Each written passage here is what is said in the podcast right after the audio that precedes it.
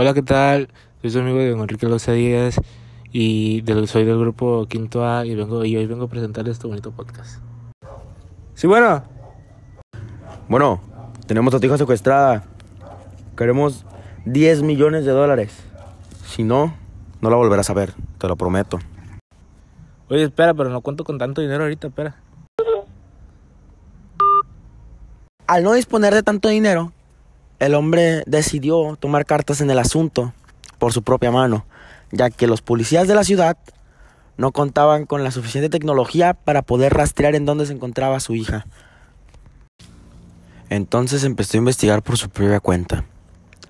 Logró conseguir computadoras de alto nivel de desempeño, computadoras que ya ni siquiera el gobierno del país tenía, con las cuales logró localizar una bodega en la cual tenían secuestrada a su hija.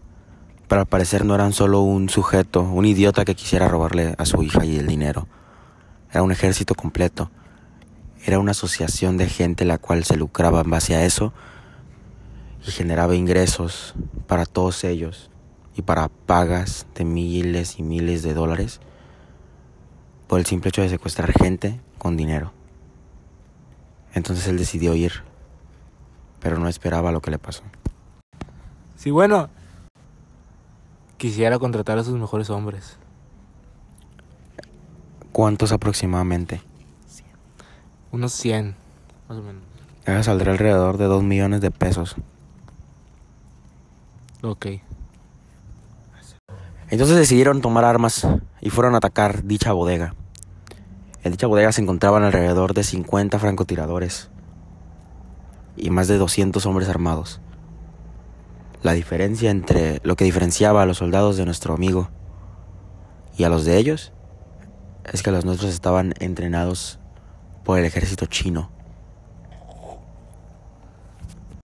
Murieron alrededor de 100 hombres de los secuestradores. Eso provocó que se rindieran.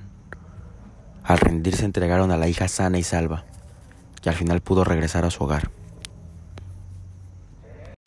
Bueno, eso fue todo por nuestra parte. Se despide su amigo Diego Enrique Los Díaz. Bye.